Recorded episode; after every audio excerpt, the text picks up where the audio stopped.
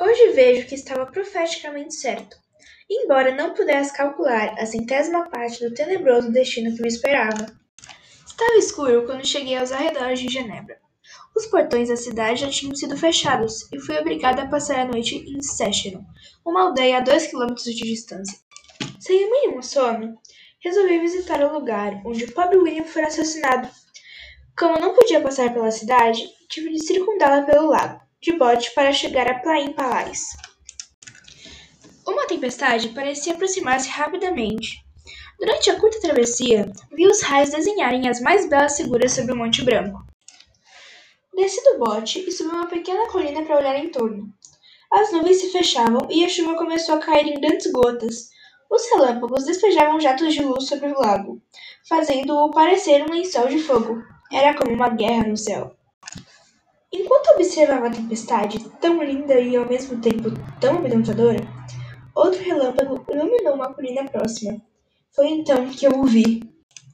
Lá estava ele, com sua estatura gigantesca, seu aspecto repugnante e, eu descobriria então, sua fabulosa destreza e agilidade. Escalou a colina trepando em pedras e esquivando-se das árvores, com uma facilidade que seu tamanho e seu peso deveriam tornar impossível estava fazendo ali?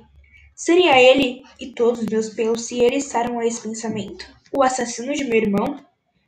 No instante em que essa ideia cruzou minha imaginação, convenci-me de sua certeza.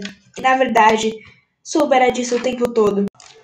Desde que recebera a carta de meu pai relatando-me das circunstâncias da morte de William, suspeitara dessa possibilidade, mas ela me parecia absurda demais para se confirmar. Como um ser artificial e recém-criado, sem memória e sem consciência, poderia ter se materializado a milhares de quilômetros para matar o irmão seu criador? Por mais demoníaco que ele pudesse ser, era inacreditável. E ali estava o demônio, no exato local em que William fora assassinado. Ninguém com o um mínimo de humanidade poderia ter feito aquilo a uma criança. E as marcas de dedo enormes em seu pescoço? E a agilidade do assassino que lhe permitiria aproximar-se da vítima, matá-la e depois esconder sem que ninguém o visse. Tudo fazia sentido. Meus dentes batiam. Tive de encostar-me a uma árvore para não cair.